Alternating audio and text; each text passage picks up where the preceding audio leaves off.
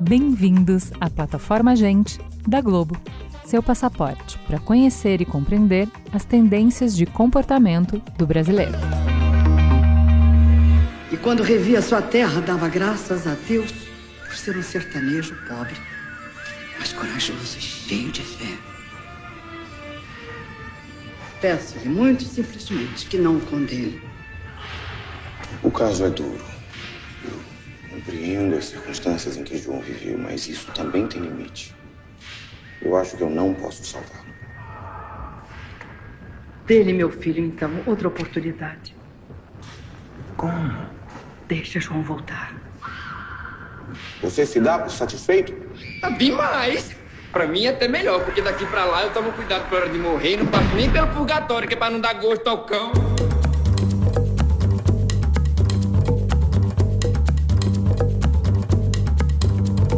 Essa é uma cena marcante de um dos filmes mais emblemáticos sobre a relação do brasileiro com a fé. Baseado na obra de Ariano Suassuna, o longa O Alto da Compadecida é uma declaração de amor à religiosidade brasileira. A cena que a gente ouviu no início do programa mostra a passagem de João Grilo pelo purgatório, em contato direto com Jesus e a Nossa Senhora. Um fato chama atenção: a relação entre o sertanejo e as entidades sagradas não é de distanciamento ou reverência, mas de intimidade. Gilberto Freire, um dos nossos importantes pensadores, afirmava que essa é uma característica fundamental do jeito como compreendemos o divino. Ele dizia que esse trato é baseado no que chamava de compadrio, ou seja, percebemos Deus como um amigo, um compadre. Para o povo brasileiro, Deus não é um problema, é uma solução. O reflexo disso é um dado impressionante. 99% dos brasileiros afirmam ter fé, mesmo que nem todos tenham uma religião. O dado é facilmente comprovado em qualquer meia hora pelas ruas do país. É meu Deus, graças a Deus, Deus lhe pague, Deus o acompanhe, queira Deus, Deus o abençoe o tempo todo. E também, como diria o icônico Gil do Vigor, em nome de Jesus. Apesar de consolidada, a relação do brasileiro com a fé está em constante transformação. A principal delas, talvez, seja a inegável perda de espaço da Igreja Católica. Apesar de ainda ser a maior religião do país em número de fiéis, sua hegemonia foi colocada em xeque pelo boom das igrejas evangélicas. Falar de fé no Brasil é falar também de intolerância religiosa, política, histórica, de arte, dinheiro, filosofia.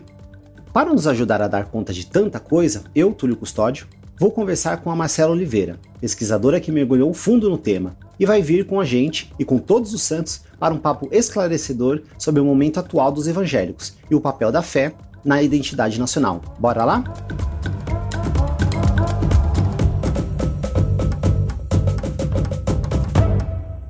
Axé para quem é de axé, amém para quem é de amém e aleluia para quem é de aleluia. Religião é um tema cercado de mistérios, mas de uma coisa a gente sabe: o povo brasileiro é um povo de fé. Quando a gente fala que 99% dos brasileiros têm fé, isso não quer dizer que esses 99% tenham uma religião. 90% tem uma religião, que é um número altíssimo. O Brasil é um dos maiores, de fato, no mundo de países religiosos, principalmente católico, né? Mas ter fé é uma tendência do ser humano de confiar, é um link dele com o divino, com o que ele acredita, independente do que for. Se é Deus, se é o universo, se é energia ou qualquer outra coisa do tipo. Quando a gente fala de religiosidade, também é uma expressão, são rituais, diálogos, mas você não precisa estar preso a uma religião em si. Na religião, não. A religião, sim, já são doutrinas, é uma comunidade que você faz parte, tem códigos que te orientam na vida, né? É uma outra história, são códigos morais. A gente tem um grande crescimento de não religiosos, de pessoas que são sem religião, que são 10% e que subiu 25% nos últimos 19 anos. O que não quer dizer que essas pessoas não façam um intercâmbio entre diferentes crenças, mas elas simplesmente não conseguem se definir. Seguindo a tradição histórica do país, a religião católica segue sendo a maior em número de fiéis por aqui. mas muita coisa está mudando nesse cenário. Hoje, a gente tem 52%, o último dado de 2019, que são católicos. Mas é importante ver que de 2000 para 2019, a gente teve uma queda super significante disso, de quase 20%. E isso também tem um outro ponto, porque os católicos, eles podem ser não praticantes. Então, por exemplo, eu nasci de berço católico. É muito fácil, se alguém me perguntar qual é a minha religião, eu responder que eu sou católica. Mas eu não me lembro a última vez que eu fui na igreja. A baixa no número de fiéis da Igreja Católica tem um motivo certo: o boom das igrejas evangélicas no Brasil. Nos anos 90, os evangélicos eram apenas 9% da população.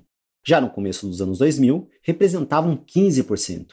Agora são mais de 30%.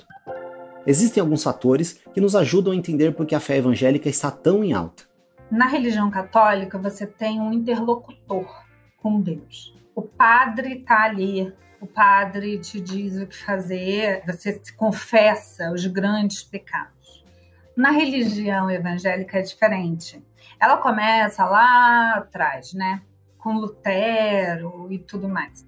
E a leitura da Bíblia começa a ter diversas interpretações. Então você tem uma maior maleabilidade em relação a isso. A partir daí, a conversa do fiel não tem um interlocutor. O pastor está ali como um facilitador, mas a conversa é do fiel diretamente com Deus. Isso é uma das grandes diferenças que a gente tem. Outra grande diferença é que cada pastor, cada igreja pode ter a sua própria leitura em relação à Bíblia. Eles chamam, inclusive, a Bíblia de a palavra, né? Eles seguem de fato o que está na Bíblia. Mas cada vertente, cada igreja tem a sua própria interpretação. Então, muitas vezes você está tá numa igreja, mas você mudou, a sua vida mudou e você não se encaixa mais, e você pode mudar simplesmente de igreja. Quando a gente vai para a religião católica, não. A gente tem o Vaticano e o Vaticano dita as regras. Então é uma mesma coisa para todos os lugares. Eu acho que essa é a maior diferença, eu diria.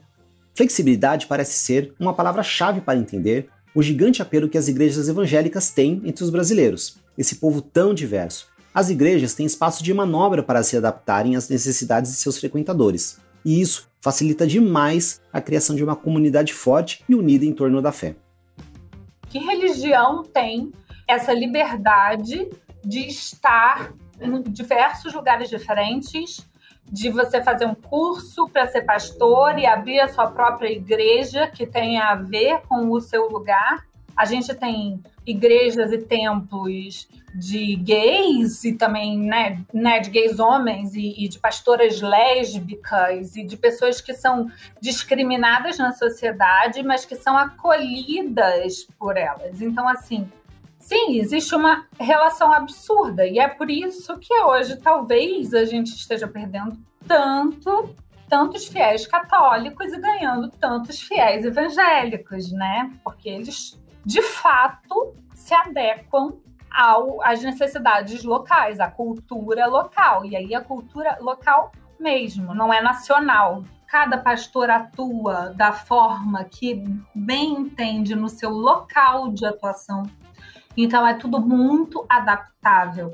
Eles fazem a interlocução, por exemplo, se for numa favela que tem o tráfico, a interlocução entre os traficantes e os fiéis, os moradores, eles são rede de apoio, sim.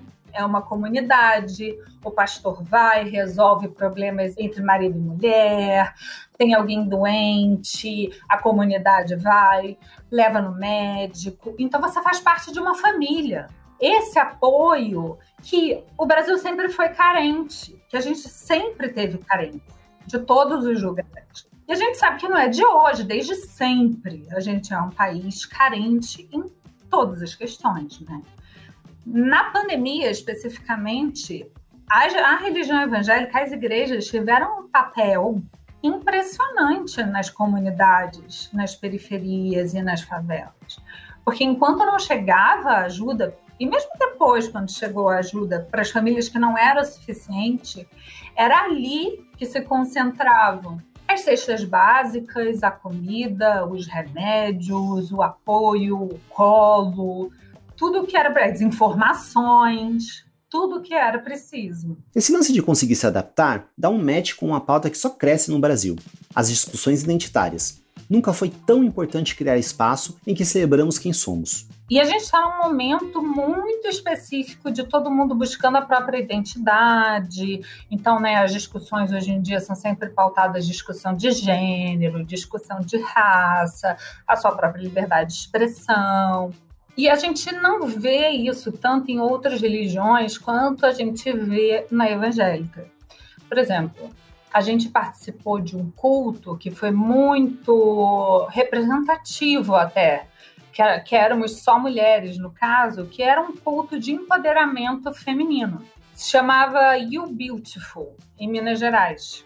E eram dias explicando como essas mulheres poderiam se transformar em mulheres empresárias.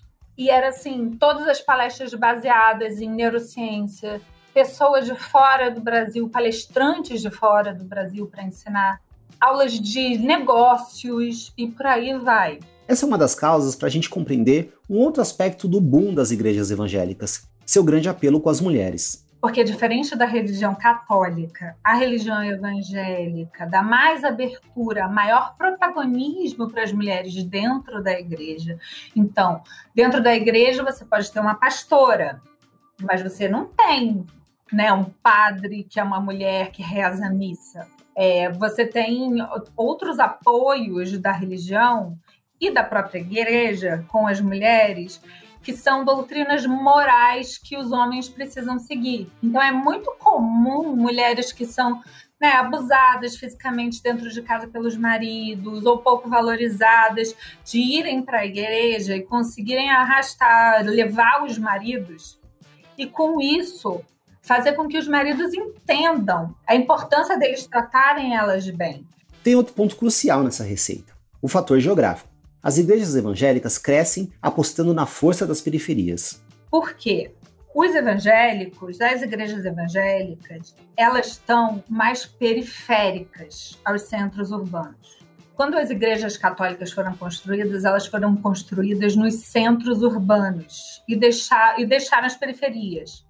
A religião evangélica ela trabalha de uma forma é, como teia, né? Então elas vão da periferia e vão abrindo em vários lugares diferentes, exatamente sempre periferia, ao redor dos centros urbanos, onde os trabalhadores estão trabalhando, onde eles vão ajudar a população a se desenvolver perto dessa população que está se desenvolvendo economicamente. E tem uma outra coisa aqui. Os evangélicos são os mais novos, normalmente. São pessoas mais novas do que os católicos. O fato de ter entre seus fiéis a população jovem faz com que a produção cultural evangélica ganhe mais relevância.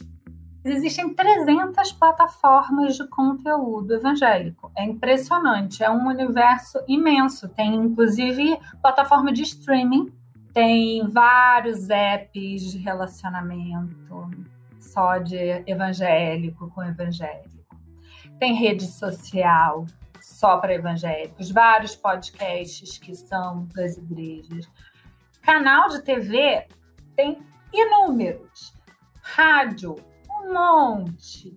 Cursos, milhões de eventos, show, eles têm festivais que vão milhões de pessoas, imensos. Música gospel é a segunda mais ouvida, de acordo com uma pesquisa recente que a gente fez online.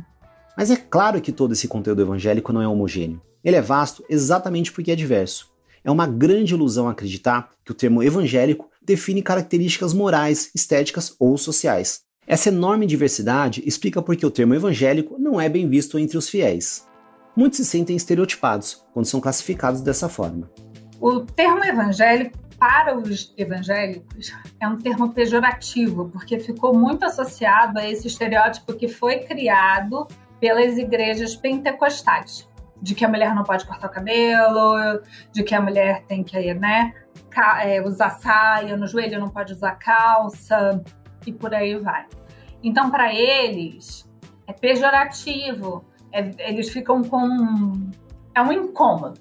Entre eles, eles se chamam de crente e de irmãos, mas entre eles. Mas eles se denominam cristãos. Então, se a gente for falar com algum deles, é cristão. Não pega bem chamar de evangélico. O termo ganhou o tom pejorativo também porque existe uma ideia preconceituosa de que todo evangélico é intolerante. Isso é uma mentira, mas existem sim setores nas igrejas, assim como em todo o grande grupo, que disseminam discursos de ódio. Existe uma linha, uma vertente da religião evangélica que ela é bastante discriminatória. E aí de diversas coisas, e não só é, de raça e é a maior de todas as vertentes. E o que é mais engraçado é que tem bastante negros, mas mesmo assim são discriminatórios.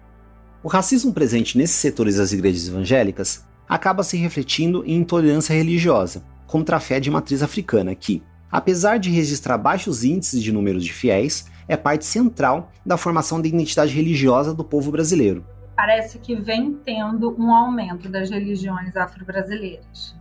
O percentual é 1%, mas a gente sabe também que existe muito preconceito e discriminação com as religiões afro-brasileiras, principalmente com o crescimento das religiões evangélicas, que de fato existe um ataque. A gente já tinha um ataque às religiões afro-brasileiras por discriminação racial mesmo, né? Já era uma coisa que sempre existiu, tanto que a gente viu, né, na época da, da escravidão, o sincretismo junto com os santos católicos para eles poderem praticar as próprias religiões, né? Essa mistura das religiões de diversos lugares da África no encontro dos escravos, mas quando a gente tem o crescimento dos evangélicos, a gente também tem um aumento de depredação dos terreiros e dos símbolos das religiões afro-brasileiras. Esse tipo de crime precisa ser encarado como um problema sério a ser combatido na esfera estatal. A intolerância religiosa não tem nada a ver com fé, com cultura, com tradição. Ela não passa de violência e de desinformação. Mas passar a tratar toda a comunidade evangélica como inimiga não é o caminho para lidar com a questão. Não é funcional e nem justo. Compreender que a igreja trabalha e porque ela se tornou tão central na vida de tantos brasileiros é fundamental para que essa conversa tenha frutos, ainda mais em tempos tão bicudos quanto os atuais. A fé e a religião foi um, do, um dos grandes pilares assim para o povo brasileiro se segurar ao longo da pandemia. Foi isso que trouxe, né, que traz a esperança, sempre uma marca do povo brasileiro. E quando você tem ainda mais essa religião, né, que a gente vê que pelas projeções em 2032 vai ultrapassar o número de católicos e que realmente parece que é um nicho, mas não, é a rede de apoio, é o empoderamento, é a estrutura toda que se dá, é o bem-estar social que eles promovem, é a autoestima que eles trazem. Como vimos, o boom dos evangélicos é um fenômeno complexo e que tem consequências sociais, políticas e culturais. Apesar dos aspectos únicos do nosso tempo, o fato é que o Brasil sempre foi um país fortemente influenciado por suas religiões e seu sincretismo. O conceito de Deus é sim parte da identidade do brasileiro e suas diferentes versões estarão sempre presentes na vida em sociedade. Promover o diálogo, a empatia e o respeito entre as diferentes formas da fé brasileira é papel de todos nós. E para isso, precisamos compreender que falar sobre religião não é só falar sobre Deus e dogmas. Não dá para pensar sobre o assunto sem perceber a potência que criamos quando nos organizamos em comunidades coesas. No fim das contas, nossa força está nos outros.